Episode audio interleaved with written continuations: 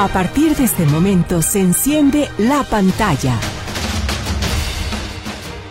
Tu mapa a lo mejor del cine y streaming. Comenzamos.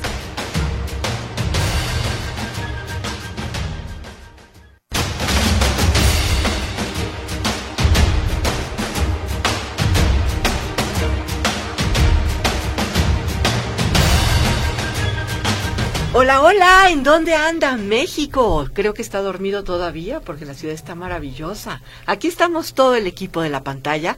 Seguro que tú también estás del otro lado de esta posibilidad maravillosa que es la radio, haciendo comunicación efectiva y sugerencias inmediatas de lo mejor que encontramos por ahí en la pantalla grande y también en streaming. Te saludamos con muchísimo gusto, Poncho Casas de la Peña. Hola Anita, ¿cómo estás en este Día, 16 de festivo que no es festivo. Pasivo. Ahorita es una pasividad maravillosa en la ciudad, me encantó. Sí, en algunos lados, porque Pero no aquí no, aquí abajo no. No, aquí abajo de las instalaciones. no. Tenemos unas termitas tremendas que están devorando unos árboles. Pero bueno, este es un día bueno para ir al cine, para tomar las cosas ¿Verdad? con calma, para divertirse. Tenemos un programa muy especial. Tenemos en Eh, cabina a Dani, a Jania que nos está acompañando, Sí. a Gerardo que está en los controles y pues to- to- totalmente ciertos que tú también nos acompañas del otro lado de esta posibilidad. Sí, y realmente tenemos un programa este, donde vamos a hablar ya de varias cosas. Por fin todo esto del verano se está acabando y empiezan a llegar las películas con aspiraciones A eh, a los festivales, a los premios y eh, hay unas que de plano no van a ganar ni no sé ni la gomita de oro de primaria porque son muy malas y hay algunas que vienen con, con una cierta expectativa. Empezaremos a hablar de ella. Hoy hablaremos del conde que produce Netflix y que de alguna manera dice que Pinochet el dictador que derrocó a Allende con la ayuda de la CIA de los Estados Unidos en los 70 que se cumplieron 50 años precisamente, era un vampiro. Esa es la historia de la Ranza, del director, y que ganó el Premio, El premio, al mejor el- al guion mejor en guion. Venecia. en Venecia. Nosotros les diremos algo de la película, pero la siguiente semana la güera profundiza. A la güera le gustó. Eso es lo que les puedo adelantar. Mm, yo ayer vi 40 minutos y, ¿Y? le cambié. Dije, Oh, pues. adiós, conde. ¿no? ¿Cómo crees? Pero, pero bueno, ya hablaremos un poquito más de ella. También tenemos que la monja Enmudece al sonido de la libertad. en, enmudece el sonido de la libertad. Este, pero son varias cosas. David nos va a hablar de vivir. Memo Baidovic nos va a contar un poquito de los Arieles. En la escuela, bueno, en la UDG se llevó un premio. Este nos hablará del concurso que están haciendo del festival este, de cortometraje universitario del FEC. Del Que él sé que dirige, él dirige, entonces va a estar interesante en ese sentido. Y hablaremos de algunas cosas también este, en las plataformas, que, que hay algunas muy buenas. Vamos a hablar de una propaganda muy chafa, este, que ni siquiera se le hizo muy, mucha publicidad y que es una teoría de la conspiración mía ante la mala publicidad que se hizo. Bueno, ya comentaremos de eso. Les tenemos, le vamos a dedicar este programa a Salma Betty Bravo, la hija de Liliana Bravo, que nació este jueves. Ay, sí, felicidades a la familia y sobre todo a la abuelita que ya tiene bebé en brazos. De hecho, tenemos una colaboración de ella que nos va a hablar de la película de Woody Allen, que dice que ya la siguiente semana nos ah, estará en directo, pero bueno, Se hoy reincorpora. hizo un gran esfuerzo para poder comentar sobre Woody. Oye, es que tener bebé y todavía a estar... los dos días. y estar Sí, sí, sí. al pie del cañón con nosotros, wow, aplauso hasta Barcelona para la güerita Liliana Bravo. También vamos a platicar de un gran estreno que llegó Cacería en Venecia, que promete estar muy interesante. Si a usted le gustan las películas sobre detectives famosos, este es uno de los grandes detectives que hay, Hércules Poirot. Ujú. y es Kenneth Braga otra vez. Ya hablaremos un poquito más adelante. Jania, vieron la película, entonces ya nos dirán qué. Pero de lo que les puedo decir es que los familiares de Agatha Christie este, están muy contentos con él y quieren seguir haciendo películas. Y la otra vez Memo me comentó algo que ya iban a sacar nuevas novelas de Agatha Christie, aunque ella está muerta, contrataron un espiritista, no, bueno, más bien tienen ahí como... A ver, serio, el- el porque a mí sí me tono. interesa. Sí, Este, y ¿qué va a parece que van a sacar unas novelas, ellos van a autorizar que se escriban nuevas novelas. Pero ¿quién la va a escribir? Ah. gente que contratarán ellos para... La familia de la Agatha. familia de Agatha. Va a estar responsable de eso. Ok. Exactamente. Bueno, pues entonces ni hablar. Estaremos al Eh, pendiente. eh, tiene Estaremos más de al 40 novelas. Sí, digo, necesitamos más, no sé, pero Tiene- ya sí, tenía tiene bastante 40 trabajo ya hecho. Sí, ya Y, tiene y quiero decirles que mi madre las ha, las ha leído todas. Es A ver si la todas las contratan, noches, capaz. todas las noches se pone a leer Agatha Agatha Christie. Christie. 40 No, es que libros. de- Tiene superfans, Agatha Christie. Ya no sabemos dónde encontrar libros de Agatha Christie para que lo lea mi mamá, pero un abrazo Pronto, fuerte a ella pronto, que pronto, encanta. Poncho, vas a ver. Oye, y si le damos una vuelta a la taquilla, porque Sí, también muy- hay que proponer algo para ver en pantalla grande, ¿no? Claro que sí. Entonces, en el sexto sitio, aunque usted no lo crea, ese bicho azul todavía trae pelea, pues. Blue Beetle está... No es una pelea, le echaron insecticida al principio ¿cómo y no ha Yo levantado. por más que trato de, De hecho- ponerlo en, la pantalla internacionalmente 115 millones de dólares. Nada más, una película A de llorar, ha superhéroes carísima que simplemente no despegó, repetimos, le echaron insecticida, pues, hizo y se acabó rápidamente.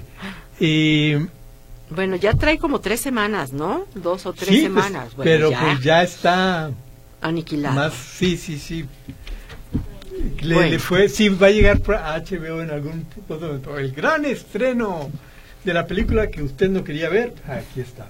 En quinto lugar, Anita. Bueno, en quinto lugar, ahora sí puedo decir que es un suceso interesante el que hicieron estos australianos haciendo Totalmente. Talk to Me, háblame. Ya tiene cinco semanas en exhibición y ha acumulado a nivel internacional una, hay que entender que es una película de bajo presupuesto. De más o menos uno o dos millones de dólares. Entonces, pues es, yo creo que es- le fue de maravilla con casi 69 millones, ¿no? y además de ya aseguraron que se va a hacer una, Una segunda, segunda parte. temporada. No, Oh. segunda parte. Parte, tienes Y razón. es también eh, les va a abrir mucho la puerta a ellos porque llamaron mucho la atención de, de las personas. Entonces, es de esas cosas raras que de repente surgen. Y eh, pegan. cada cierto tiempo pega y le ha ido muy bien. Sin en embargo, cuarto lugar, ¿qué me dices? Ah, sin eh, embargo, ¿qué sin pasó? embargo, no es de las más películas, de las películas más taquilleras de horror. Hay otras que les fue bastante bien.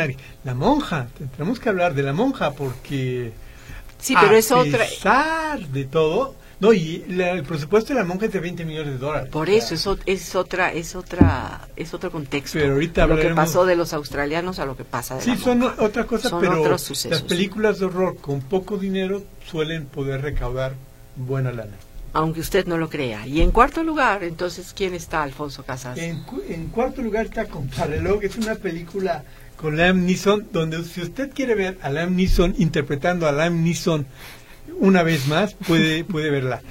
Eh, está en el cuarto Tiene- lugar tiene su público, porque algo Alfonso. tiene que estar en el cuarto lugar.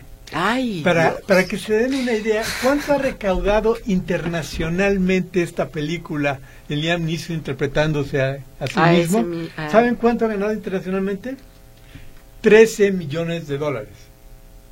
O sea, o Muy sea, poquito. 13 millones. ok, es ridículo lo, lo que ha ganado. O sea, tiene su público, pero ya vean otra película que haya hecho. Yo antes. recuerdo que cada año en la pantalla decimos que este señor hace lo mismo y que va para abajo y otra vez el año que entra tiene oportunidad de 13 volver a millones hacer. de dólares. Bueno, pero lo siguen contratando y sigue Sí. haciendo películas de la misma temática, ¿no? Perseguir al malo para salvar a su familia. Tiene un gran representante. Exactamente, le está haciendo muy bien está el señor. muy bien el señor. Liam Neeson, sí. Y en un tercer sitio está una película muy interesante, sobre todo si te gustan las carreras y la velocidad. Tienen unos efectos especiales bárbaros y el sonido está padrísimo. Se llama Gran Turismo. Es una película bien hecha de automovilismo y es otro de los grandes fracasos que están asolando al cine porque no, o sea, no se están llenando las salas. ¿Cuánto ha recaudado? está buena la 100, película. sí, pero ha recaudado 100 millones de Lo bueno dólares. es que no somos inver- no, no somos inversionistas de esto, es nomás este pues de alguna manera proponer algo interesante en la pantalla grande. ¿Te parece buena idea? Sí. Anita que se está- preocupen me los encanta Anita que está así. Pues sí, Es sé que se preocupen los que Aníbal- Anita es positiva, linda Oh, ok, y, bueno, y le gusta ver todo lindo. Bueno, Me a mí me gustó bien. esta película. No, y está bien, es que, va, no es que las películas sean malas o tan malas, o sea, la de Neeson sí es bastante mala, por ejemplo, pero eh, hay un problema con que las taquillas no, no se está recuperando eh, dinero como en otros años, y eso tiene preocupado a la gente. Se dice que es por la huelga que está afectando. Entonces vamos a ver si cuando Porque se sí, sí, es la resuelva, huelga, eh, definitivamente. porque los actores no pueden promover, etcétera. Vamos a ver si eso de alguna manera cambia cuando se resuelva. Se dice que se va a acabar en más o menos octubre, noviembre, para poderle dar este, continuidad pues a las películas que vienen eh, para los premios en, en noviembre y diciembre. Incluso hay muchos que ya tienen permiso de salir a festivales y mover sus películas Pero son como porque sus compañías ¿no? Eh, son muy pocos los casos también. Compañías productoras pequeñas, pero que ellas aceptaron las demandas de los actores, de los guionistas, dijeron, ok, ya. Y por eso se está produciendo. Uno de los que no ha aceptado eso es Netflix y ha generado todavía un poquito de ataques por parte del público. Anita, en segundo lugar. Es tenemos- Sonido de Libertad, ya en, su, en sus dos semanas de exhibición. Y en primer lugar, La Monja. Vamos a hablar del Sonido de la Libertad porque es muy interesante. Sonido de la Libertad eh, es una película que ha sido una de las grandes sorpresas en taquilla en Estados Unidos. Es una de las películas, está en el top 10 de las películas más taquilleras. Por este fenómeno de que la gente compraba boletos, ciertos grupos de derechas religiosos, y los daba. De hecho, si usted se fija, la película ha recaudado a nivel internacional 210, bueno, millones de dólares y en Estados Unidos 150 casi millones de dólares. Vamos a ver cómo le va en México. No creo, incluso ya en los cines está retrocediendo un poco. Este cumplió su objetivo político en Estados Unidos. Aquí ayudó a que se postulara como candidato a la presidencia el, el actor y productor de la película, este Eduardo Verástegui. Eduardo Verástegui. Vamos a ver cómo, cómo le va a la cinta. Es una cinta que se deja ver, que está bien hecho. El director Valverde es muy bueno. O sea, es un trabajo que usted lo ve y lo va a disfrutar. Vamos a ver si logra Se suena como utilizada la película para, para fines otros fines. ¿verdad? Vamos a ver si la película logra que el tema sobre el abuso infantil realmente cobre fuerza y se, y se llegue a algo. Y en primer lugar está La Monja, La Monja 2. Y es una Se película... moría Alfonso por hablar de la migración. Así Es- estaba es- contenido. Es una Ok. película que, fíjense, en Estados Unidos ya está a punto de llegar a los 100 millones de dólares. Una En su primera 20. semana de exhibición. Entonces, no, le ha ido bien, no le ha ido mal. Este, Jania la vio. Cuéntanos. Pues es una, pertenece a una saga que mucha gente adora, que es el universo del conjuro, pero la película, eh, pues que la monja ni siquiera, se las pongo, o sea, ni siquiera sale. La monja no es la protagonista y la, quieren hacer algo más allá y mucho más grande a nivel Hollywood, que ya se siente como un universo de superhéroes, tienen escenas postcréditos, o sea, yo, yo me dije que estoy viendo, la verdad. Entonces, pero en México somos muy fans de, del terror religioso en- y de- en general de las películas de terror y ya es la temporada de, se acerca, ¿no? La temporada de otoño Por de Halloween, supuesto. Spooky. Entonces queremos ver películas de terror. Em, digo, si son fans de la saga, No, con ese se- suspiro ya nos dijiste. se la van a pasar muy bien, pero yo que no lo soy, mm, no me la pasé mal, pero digo, de, de cierta manera ya estaba ahí y dije, bueno, me voy a divertir porque la película pues sí se ve que es de, es de 20 millones de dólares porque es- no tiene los mejores efectos y el diseño de la monja siempre se me ha hecho bastante feo, pero feo mal hecho, no feo de que pues está... Sí, sí, está feo. y Está de padre. hecho, este, yo creo que ya autorizaron la tercera película de, de La Monja. De este universo que es de los Warren. Curiosamente la comisión que investigó el asesinato de Kennedy también fue la comisión Warren. Claro. Ironías de la vida. Pero tenemos que hablar de un estreno que es precisamente la película Cacería en Venecia de Kenneth Braga, que también estuvieron Dani y Hani ahí y que nos cuentan. Pues eh, la película sigue pues a Hércules Poirot de su tercer caso. Ya tuvimos a, en La muerte en el Orient Express, también Muerte en el En Nilo, creo que se llamaba. Y pues ahora es esta en Venecia que también junta a un cast bastante interesante. Tenemos a la ahora ganadora del Oscar, Michelle Yeoh. Y Tina Fey, creo Tina que Fey también. también está en la película y el actor de 50 sombras de Grey que ahorita no me acuerdo cómo se llama, pero pues él también anda por ahí.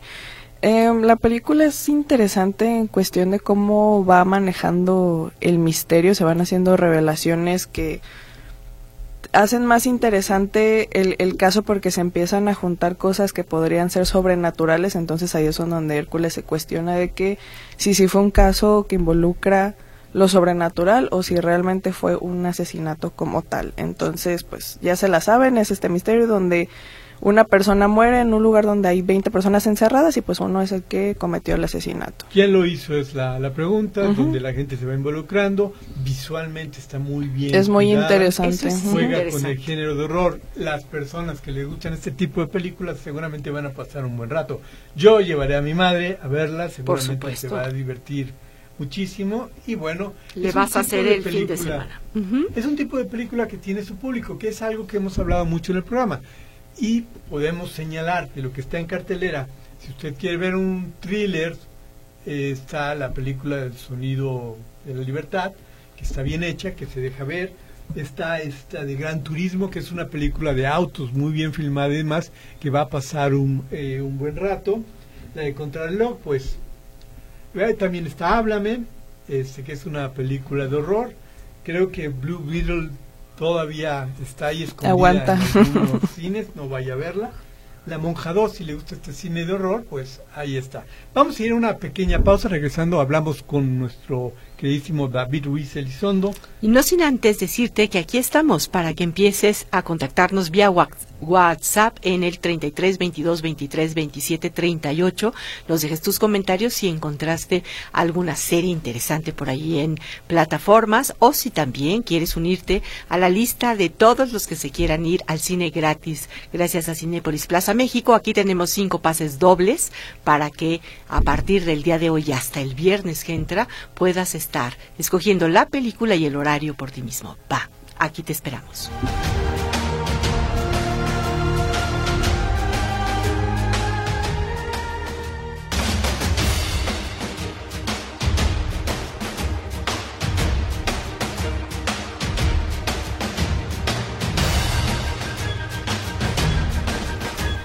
Empiezan a llegar tus mensajes y nos da muchísimo gusto que estés en comunicación con nosotros vía WhatsApp.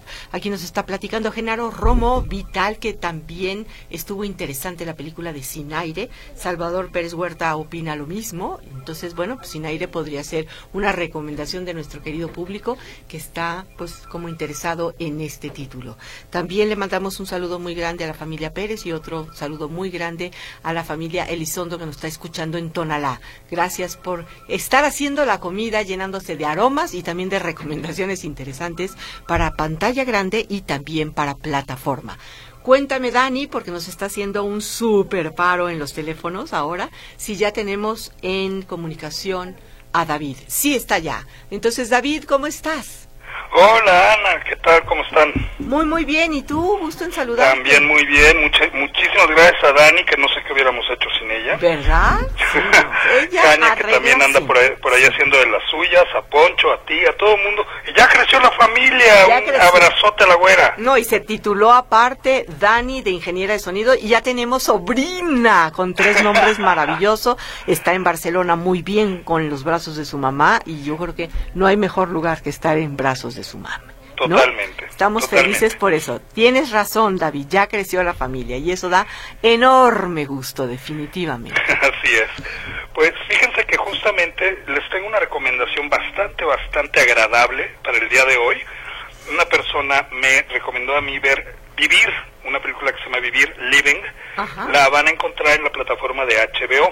Ah, perfecto. Es una, plata- una película británica eh, dirigida por Oliver, Oliver Armanus y está inspirada, para que vean de dónde vienen las historias, inspirada de un guion de una película japonesa de 1952 Wow. que se llama Ikiru, dirigida por Akira Kurosawa, Sí, no. que a su vez está, eh, eh, como digamos, eh, no adaptada, pero está inspirada en una novela rusa de Tolstoy, que es La muerte de Iván Ilich, de 1886. Órale.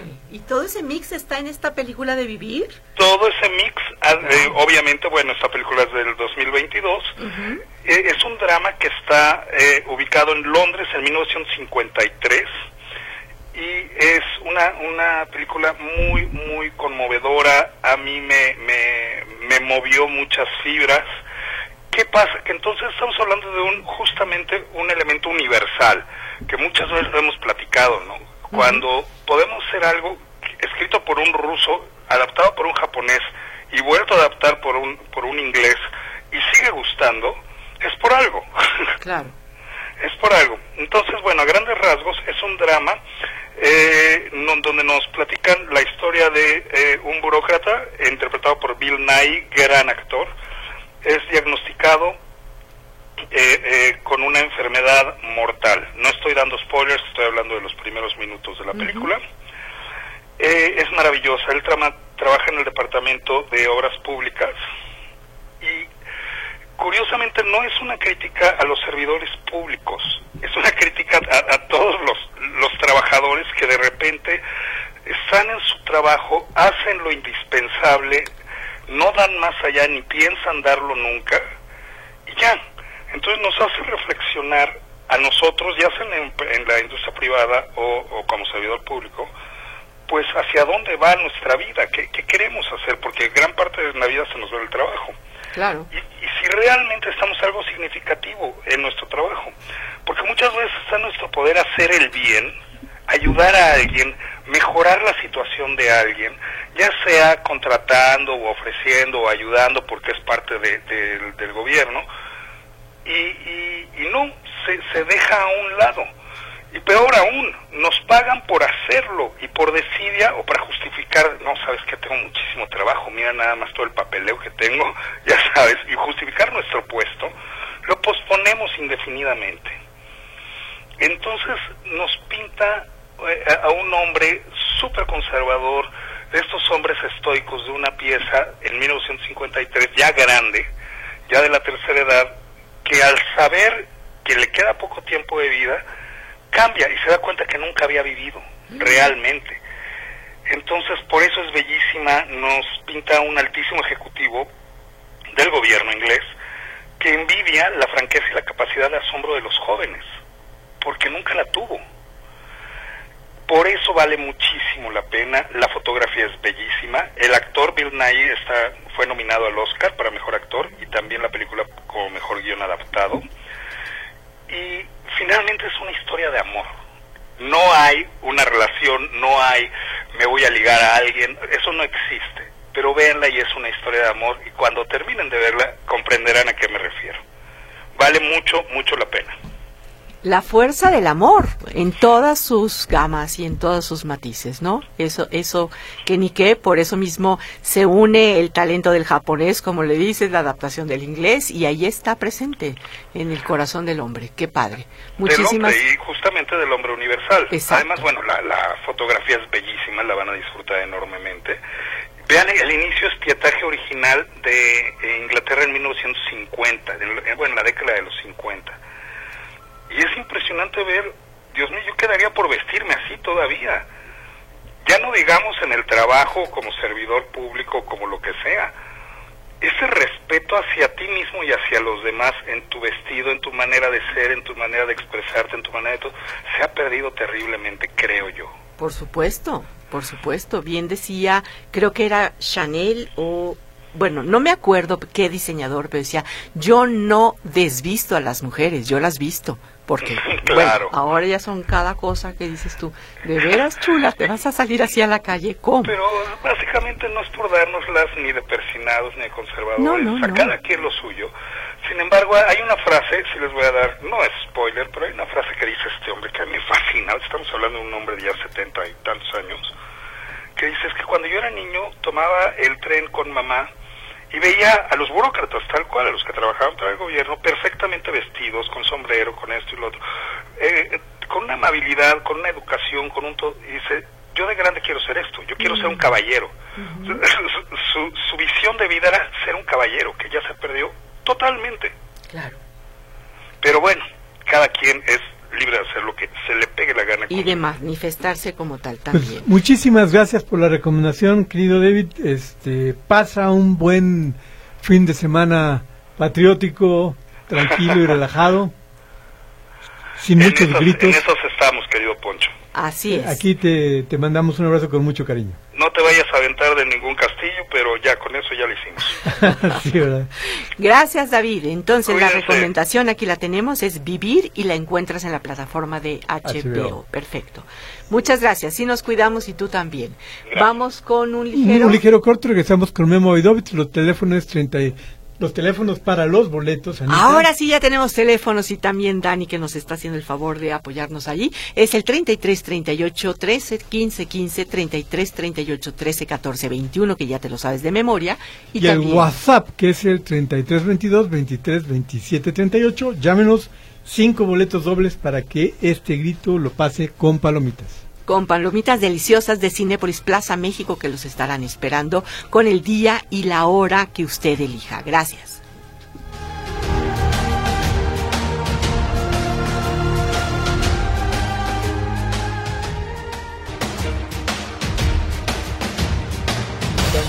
Aquí ya se hizo presente Guillermo Baidovix, el director del Festival de Cortometrajes de El SEC, que nos da muchísimo gusto que aparte que nos habla de todo su esfuerzo por promover el cortometraje, también es un archivo de cinematografía. Bienvenido, Memo, ¿cómo estás? Bueno, Bien, Anita, con ¿Sí? el gusto de saludarlos a todos ustedes que están ahí. Encanta. En la cabina, a Jania, a, Daniela, a Poncho.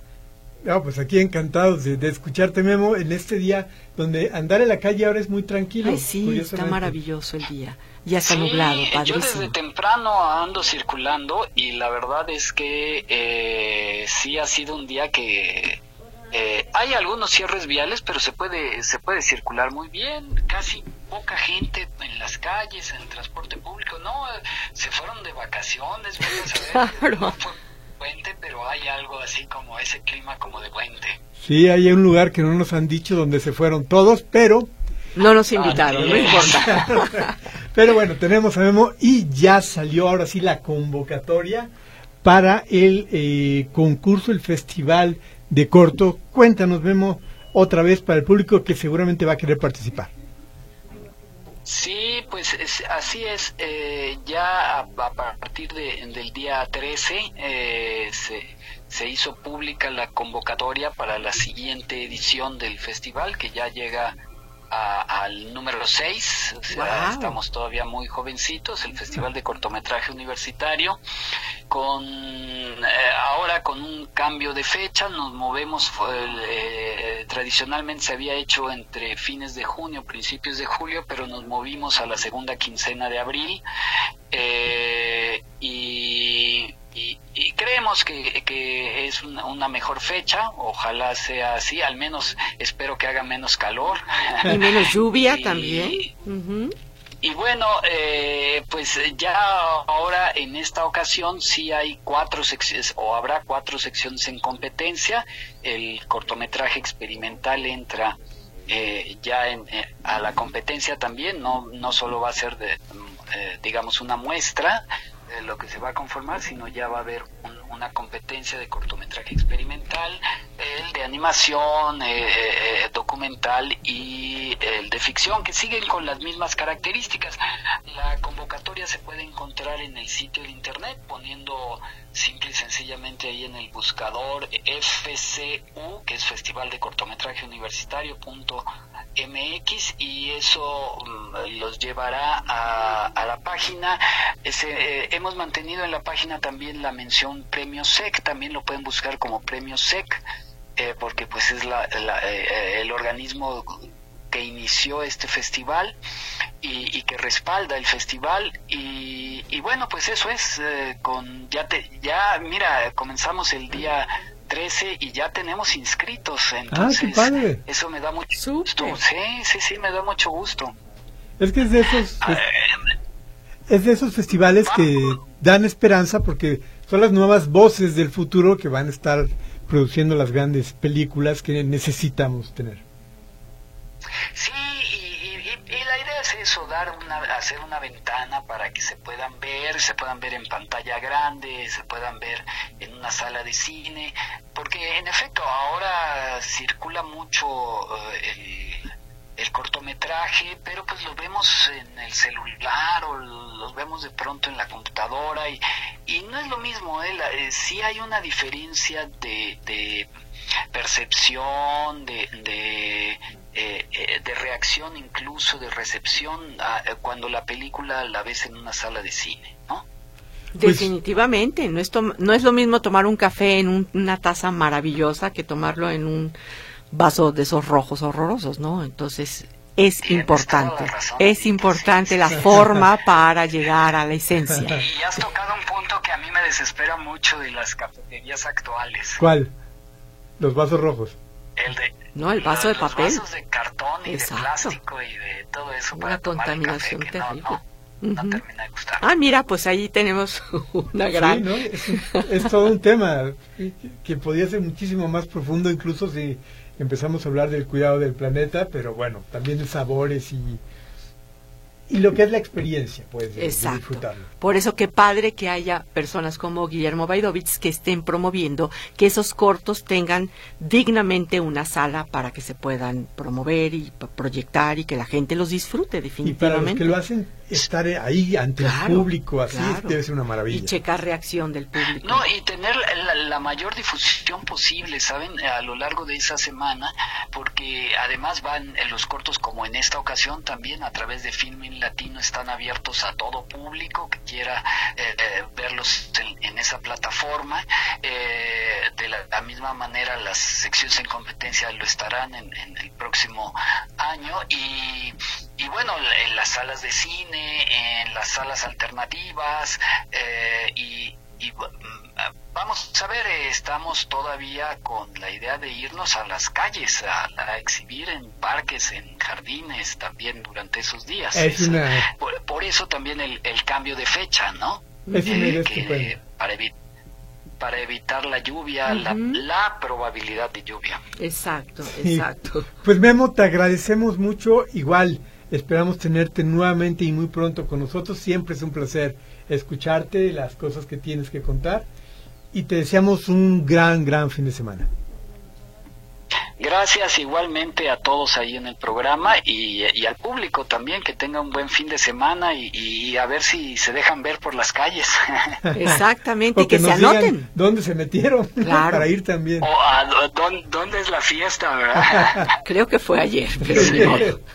Bueno, Memo, te mandamos un abrazote entonces. Igualmente. Muchas, muchas gracias. Aquí tenemos ya la reacción del público, es maravillosa. María Elena Anguiano participa por los boletos, nos pide recomendaciones en Netflix. Ahorita vamos a entrar a la área de recomendaciones en plataformas. Pero con mucho gusto. Antes vamos a poner a la güera rápidamente con el comentario. Con el comentario de la película de Hola, ¿cómo están? Buenas tardes. Este, Hola, güera. Pues, ¿qué creen? Pues que ya nació, ya nació mi hija, entonces estamos por acá. Y bueno, pues les mando esto, no en vivo por razones obvias, pero este, estoy muy bien, muchas gracias. Y la verdad es que estoy muy contenta y les quiero hablar de algo maravilloso. Pues les quiero hablar sobre la nueva película y se dice, según esto, la última película de Woody Allen que estrenó hace una semana exactamente en Venecia, dentro del Festival de Cine de Venecia, fuera de competencia, eh, junto con otras películas como Wes Anderson, como eh, otra, otro, como este ay, ¿cómo se llama? Polanski, pues digamos que, que los repudiados, ¿verdad? Este, Woody Allen, Polanski, Luc Besson. Aunque Luc Besson se estuvo en competencia, Woody Allen no. Pero realmente Cup of Chance es una película la cual iba a estrenar, de hecho, en Cannes y al final del día el Terry Fermó dijo, no, sí, fíjate que siempre no, una pena, porque, muchas cosas. Lo que pasa es que cada vez que Woody Allen va a estrenar, últimamente, hay mucha polémica alrededor, no tanto de la película, sino alrededor de este escándalo o problema que viene arrastrando desde no sé qué año, 92, 93, ¿no? Sobre esta acusación, la cual no se ha demostrado, que no sabemos, que se han hecho ya documentales, uno de ellos es Mia contra Farrow, eh, Allen contra Farrow, perdón, eh, que bueno, es un documental muy unilateral, solamente habla Mia Farrow, no habla Woody Allen, ni Seji, ni nada, pero bueno, controversial es, ya que se casó, pues es que Woody, ¿cómo se le ocurre? Se casa con la hija adoptiva de su pareja, entonces es como que bueno, medio raro. Pero ya quitando todos esos escándalos, vámonos a qué es World, World este, Chance of Cop. Y la verdad es que es una película muy, muy buena. Y, y, es que Woody Allen es un director que hay que verlo por décadas, un director que lleva 50 años haciendo cine, que digamos que lleva 50 películas, que hacía una por año, y dice que ya a sus 87 años, pues ya le da flojera conseguir la financiación y que ya no hay gente o productor que lo quiera financiar. Y bueno, tiene grandes películas como es, hombre, como lo es este Robullo y López Caron, o Toma el dinero y vete, según sea el país, es, la traducción, Bananas, eh, Annie Hall, eh, Manhattan, Manhattan o de Nueva York, creo que es una de las películas donde mejor y más hermosamente se retrata Nueva York y creo que donde mejor se retrata Nueva York. Eh, ¿Cuál otra?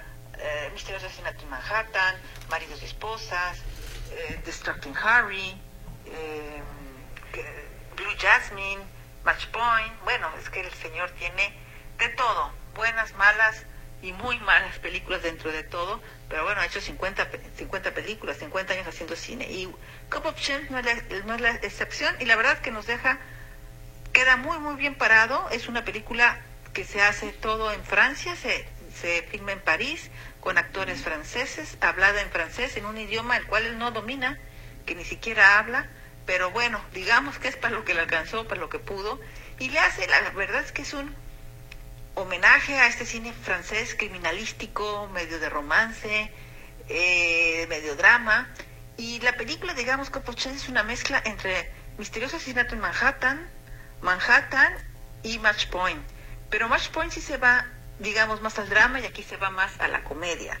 La historia es sobre Fanny, una chica francesa que está casada con un tipo al cual le enloquecen y le encantan los trenes eléctricos, y de muy, muy buena posición económica eh, francesa, que está, que está en París, viven muy bien, están increíblemente bien, y bueno, desgraciadamente, este, ella eh, de repente se topa con un ex compañero de la universidad, y ahí empieza, digamos, que se enredan las cosas y terminan en...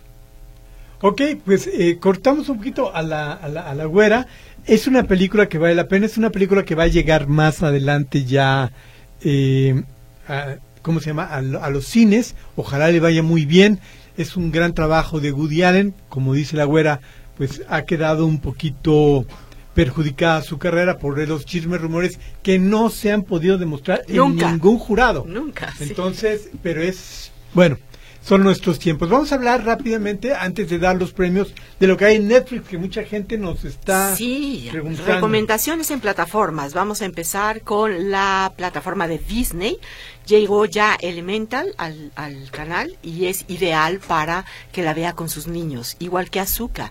Posiblemente la mejor serie del año, ¿no? De, de Disney. De Disney es muy recomendable si les gusta todo lo de Star Wars no se la pierdan. Yo tengo la ventaja de verla con mi hermano, que es una enciclopedia. Azuka o Ashoka o Azoka. Azoka. Okay, Está perfecto. muy bien hecha, es de lo mejor que han hecho. Y Guardianes de la Galaxia, que no de, podemos dejar La de tercera parte, que es una joya también. También de Netflix, hay que centrarnos en Netflix. Vamos a tener la recomendación de El Conde. De El Conde, no es una recomendación, ojo. Es una película que ganó el guion en el Festival de Venecia, es una película difícil. De ella va a hablar Liliana La el semana. la próxima semana. Si quiere verla, es una película difícil, lenta, pero eh, eso no significa que sea mala. Es diferente de ver y posiblemente a mucha gente del público no le guste. Si usted quiere más bien una, una película un poquito más tranquila, que le provoque quizás algo de ternura, donde Yalitza Aparicio pasa y sale y ella es protagonista, la- el título es La Gran Seducción y está en Netflix. Perfecto, es una muy buena recomendación. También tenemos ahí One Piece, que es una adaptación de la serie animada japonesa, del- de la manga, y vale mucho la pena también. Y tenemos, por supuesto, dos películas que es Banda de Hermanos Y o. Band of Brothers y Pacífico que son sobre la Segunda Guerra Mundial. Son dos películas extraordinariamente bien hechas. Como no. Dos series, más bien, perdón, que están muy bien, se dejan ver, sobre todo Banda de Hermanos. Si la puede ver, no se va a arrepentir. Y ahora vamos, vamos a los regalos porque se nos ha acabado el programa. Antonio Nuño Espinosa, Rogelio Álvarez Alcala, Angelina Napolés Buenrostro, María Marta Bañuelos y Lourdes Pulido Rojas, que hoy es su cumpleaños. Felicidades. Ay, pues un abrazo De nuevo, enorme. ¿quiénes son? Porque luego la gente me dijo, eras tú gordo, ¿quién dijo? Antonio Nuño Espinosa, Rogelio Álvarez Alcala, Angelina Napolés Buenrostro, María Marta Bañuelos y Lourdes Pulido Rojas. Ya está. Felicitamos a Lourdes por su cumpleaños y ojalá que tú puedas estar con nosotros el siguiente fin de semana. Te esperamos aquí en la pantalla a las 2 de la tarde. Hasta pronto, un abrazo y que la pases muy bien este 16 de septiembre.